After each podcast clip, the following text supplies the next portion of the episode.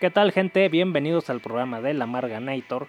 Hoy es el 1 de octubre del 2020. Ya se me da miedo mencionar la fecha. Porque pues solo hay quejas para este año. Aunque la verdad, como uno dice, un me dice, nos quejamos de todo en la vida hasta que nos toca algo verdaderamente feo. Notamos los verdaderos años que fueron mejores. Maldito 2020. Bueno, ¿De qué temas voy a hablar hoy? Pues van a ser temas cortos ya que realmente tengo que salir. Pero no quise irme sin, sin hablar de los... sin hacer programa, ya que tenía varios temas pendientes. Así que vamos a iniciar con la inteligencia animal.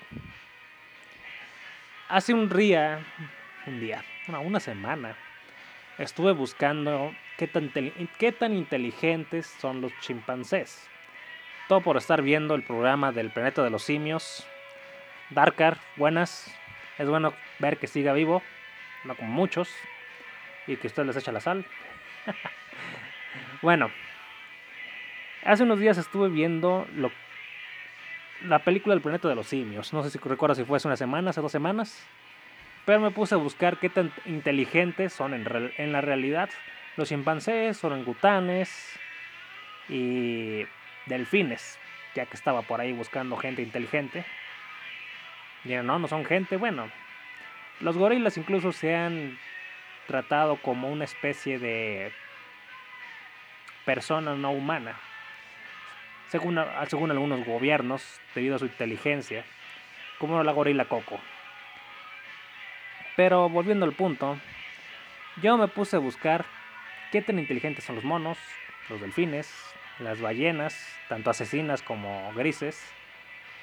Y se hablaba sobre su trabajo en equipo, su complejidad de lenguaje en las ballenas, del lenguaje de señas de los monos, que por cierto en la película del planeta de los simios exageran mucho más, no usan tantas.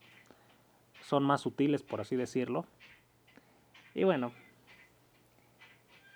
según un artículo de BBC, déjenme ver si por aquí tengo la fuente, para dejarla después en el chat, sí, BBC Mundo. Pues los animales son mucho más inteligentes de lo que se piensa y en algunas cosas son muy superiores a los seres humanos, como en la memoria fotográfica. Y precisamente ese fue el caso de lo que estaba investigando de los chimpancés. Muchas veces se recuerda a personas a, como espías porque o se les da ese papel, según películas de ciencia ficción, e incluso documentales lo he visto, porque tienen memoria fotográfica, es decir, pueden ver algo, un plano, un código, y lo memorizan de una manera increíble, aunque sea muy largo. Hay películas al respecto sobre una niña, creo que es en el transportador, no estoy seguro. No sé qué película fue,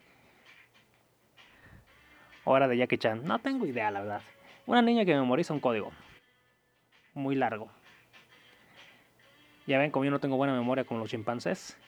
Pero resulta que hace años pusieron a competir una persona famosa por tener supuestamente inteligencia fotográfica muy superior al promedio humano y fue vencido por un chimpancé. Sí, así como lo digo, fue vencido por un chimpancé. Entonces, básicamente lo que están tratando de decir los defensores de los animales es que sí, los animales pueden ser muy inteligentes, pero no en el sentido parecido al ser humano.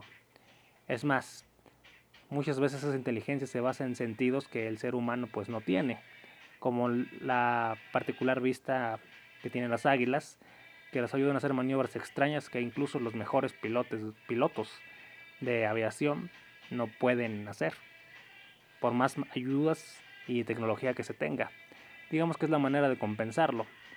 Pero pues, eso solo es un ejemplo.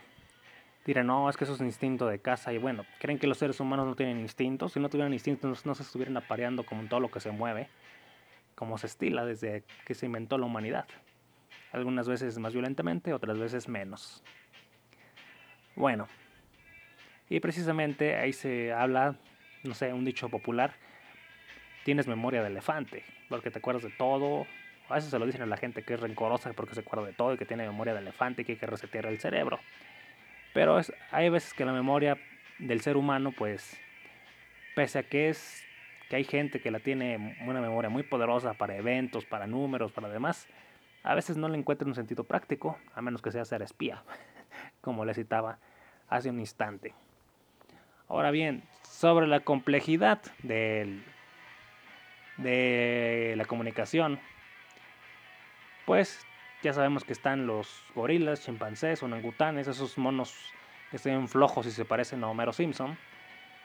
Pero definitivamente los delfines, las ballenas, las orcas, pues son los que tienen un lenguaje que hay que se dice que incluso puede ser superior al de los seres humanos, al promedio de algunos seres humanos. Es como decirlo así que cada tipo de sonido es una palabra en su vocabulario y pueden tener más sonidos que una persona promedio que pues a veces no llegan ni a las 10.000 palabras. Eso lo digo porque mm, yo creo que alguna vez les recomendé leerse un diccionario completo, que les ayudaría mucho en la vida. Y precisamente me puse a hacer una prueba con ciertas personas, algunas de Japanex, sobre qué tan bueno es el vocabulario de ciertas personas. Una persona salió que tenía el vocabulario, voy a mantenerlo en anonimato, de un niño de 6 años. Una persona adulta de qué? ¿25? 25 años. Tiene el vocabulario de un niño de 6 años. Que son menos de 10.000 palabras. Se lo hice a otra persona un poco mayor, 30, y salió que su vocabulario era de un niño de 8 años. Y les dolió. Pero pues yo no diseñé la prueba. La prueba está en la red. Simplemente pongan en Google, Google, qué tan test de vocabulario. Y hay varias pruebas parecidas, pero en una de esas, si les interesa, escríbanme en el Telegram y luego se los paso. Y se los seguí pasando a personas, varias de Japanex, varias que no. 6, 8 años, la persona que mejor salió también es de Japanex y sacó que su vocabulario era de una persona de recién como grado, como si fuera un graduado de la universidad.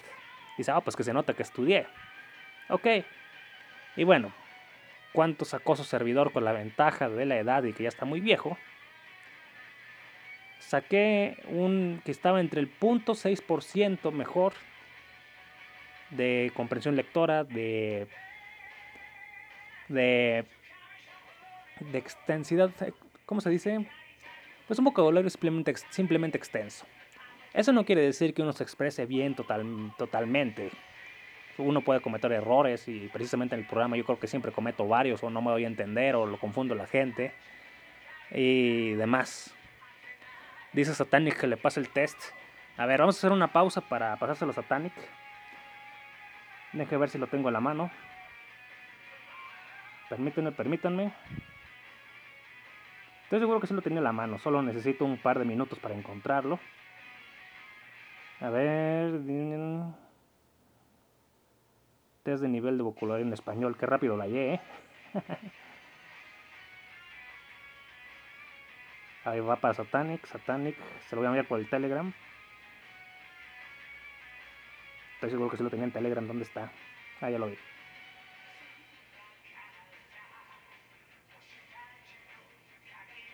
Se lo estoy tratando de enviar, pero mi internet está tan lento.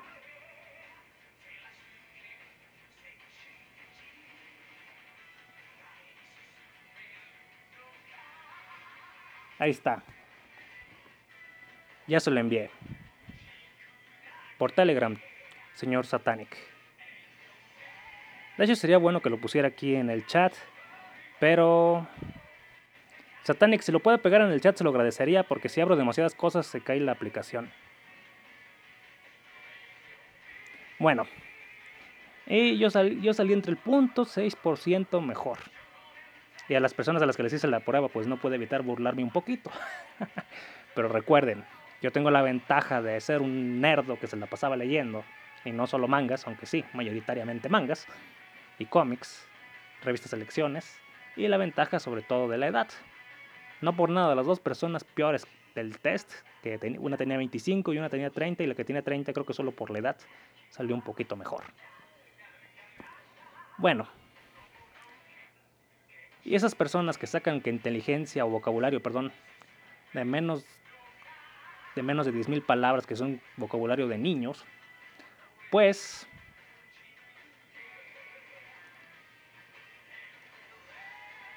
pues si los comparamos con las ballenas, sobre todo las ballenas azules y grises, pues tienen un vocabulario más pequeño. Y también hay que decir que las ballenas, dependiendo de la región, pues tienen un, digamos que un idioma y otro, porque aunque tienen la misma gran variedad de sonidos o casi igual, resulta que en una zona, pues dice que unas ballenas hablan español ballena y en otras inglés ballena han evolucionado con los años. Sean cada una pues con su propia región donde viven en el mundo, pues desarrollan su propio lenguaje. Así que si unas, unas ballenas que hablan inglés ballena se encuentran con los de español ballena, probablemente no se entiendan. Y lo estoy diciendo así para explicarlo. Gracias a Tanic por poner el link. Y lo gracioso de este test es que las personas no sabían interpretar el, eh, el resultado. La persona que sacó, que, sacó el vocabulario de un niño de 8 años decía que estaba entre el 56% de habilidad de todos los que han realizado el test. Yo estaba entre el punto 6. Dice Satanic, las ballenas hablan. Era metafóricamente hablando, figurativamente hablando. O sea, las ballenas tienen su propio sistema de comunicación de sonidos muy complejo y hasta más complejo que el de muchos seres humanos, no que todos, pero que muchos, al menos eso se ha comprobado. Así que para cerrar este punto, pues sí, los animales son muy inteligentes, sobre todo los casos clásicos que conocemos, pero probablemente las aves, los perros, los mismos gatos o otros felinos probablemente también sean más inteligentes de lo que se cree. Y digamos que ya tienen en su pensamiento una visión del mundo y yo diría que hasta de conciencia propia, aunque la mayoría de la gente lo niegue simplemente porque se les hace más fácil y crea el ser humano más especial. Yo solo diré que hay que ser inteligente para apreciar la inteligencia de los animales. Y no todos los seres humanos pueden, porque son cerrados y egocentristas. Bueno, cambiamos al punto 2. Lamentablemente, hace unos días, por cierto, si escuchas esto desde, desde Spotify o lo voy a tratar de poner también en Telegram, voy a dejar los enlaces de la información de, de lo que acabo de hablar. Al menos del de los chimpancés y la inteligencia animal. Bueno,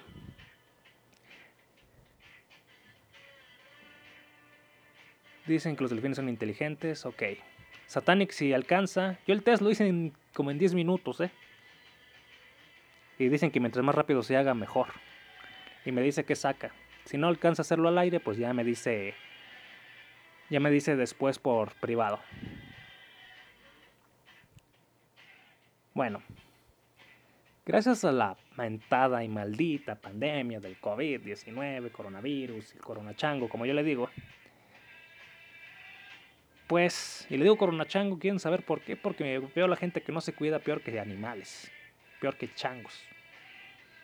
Porque changos, digamos que es una manera burlona de decirle a la gente que es muy tonta, que son peor que simios. Y bueno,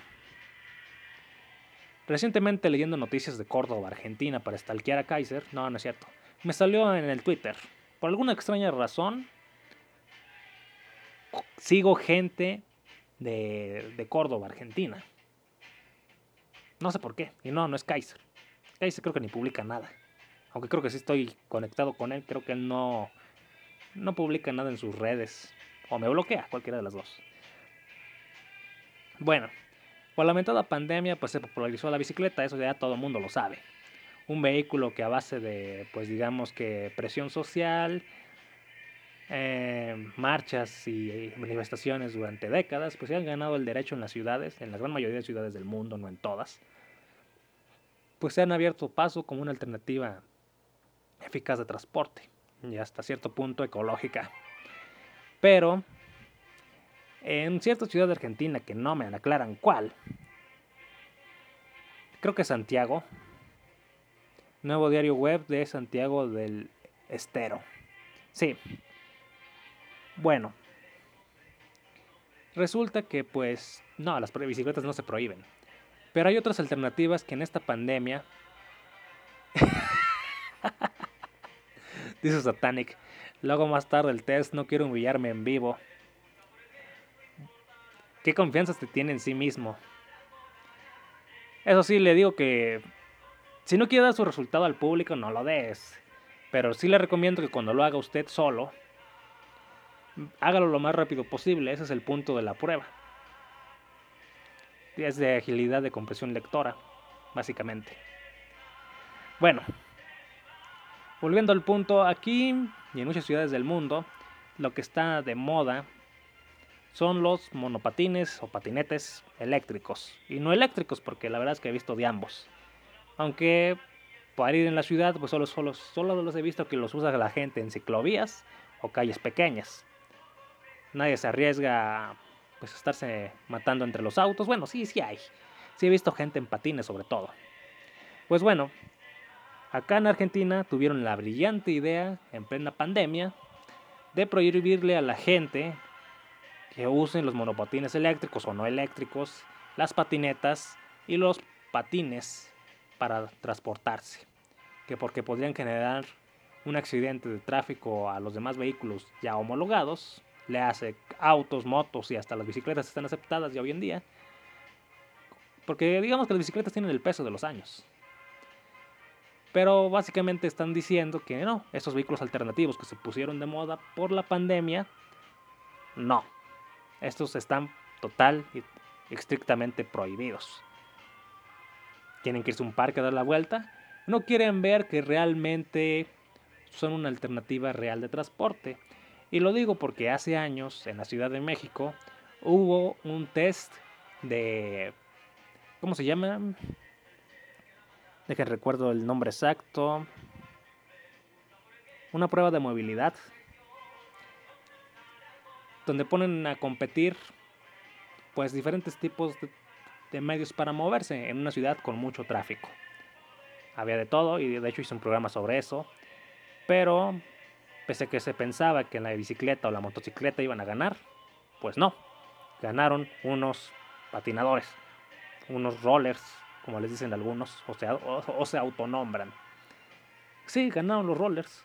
Claro, en calles donde pues están lisitas las calles, está no está lleno de piedras, no está lleno de tierra, pues obviamente una bicicleta es muy ágil,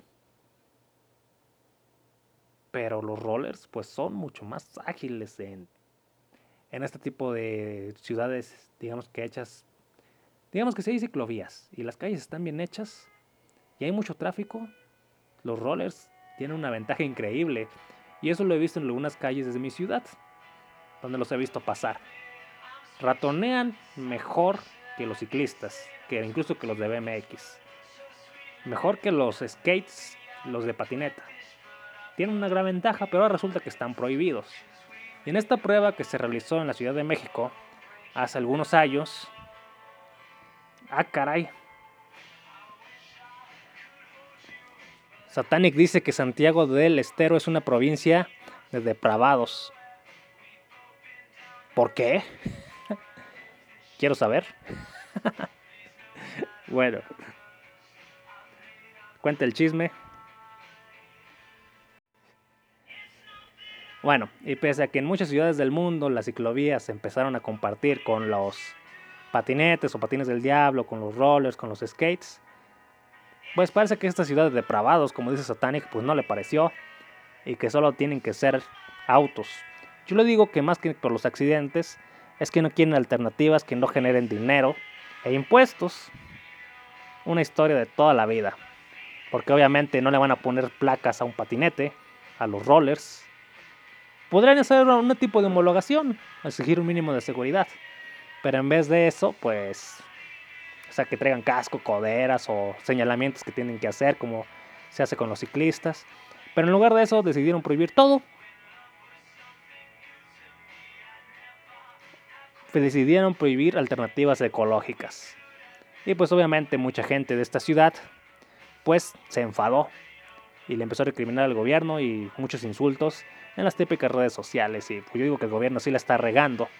¿Cuál fue la respuesta estúpida del gobierno en, unos comentarios de Facebook que vi, que por cierto borraron?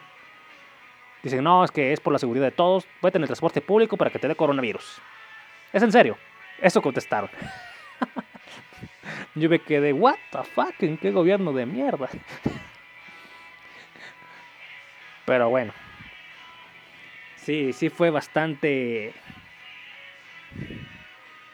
No sé, como que sacan de onda. Están, todos estos medios de transporte se pusieron de moda más por la pandemia. No todo el mundo le gustan las bicis. No a todo el mundo le gusta, pues digamos que... Pues lo más popular son las bicis en realidad.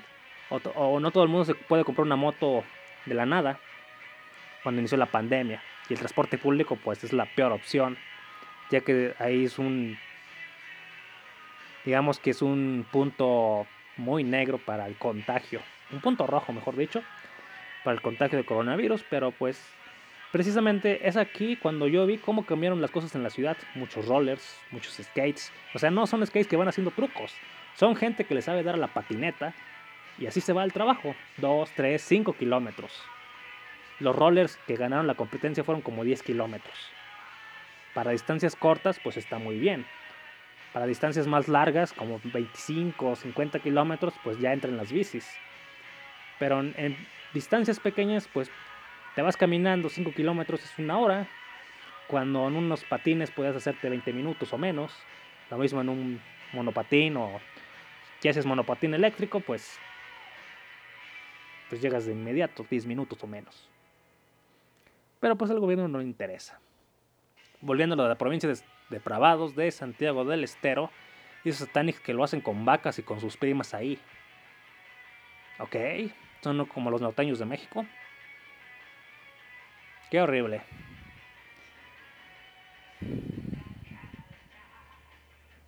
Es más, aquí tengo la nota.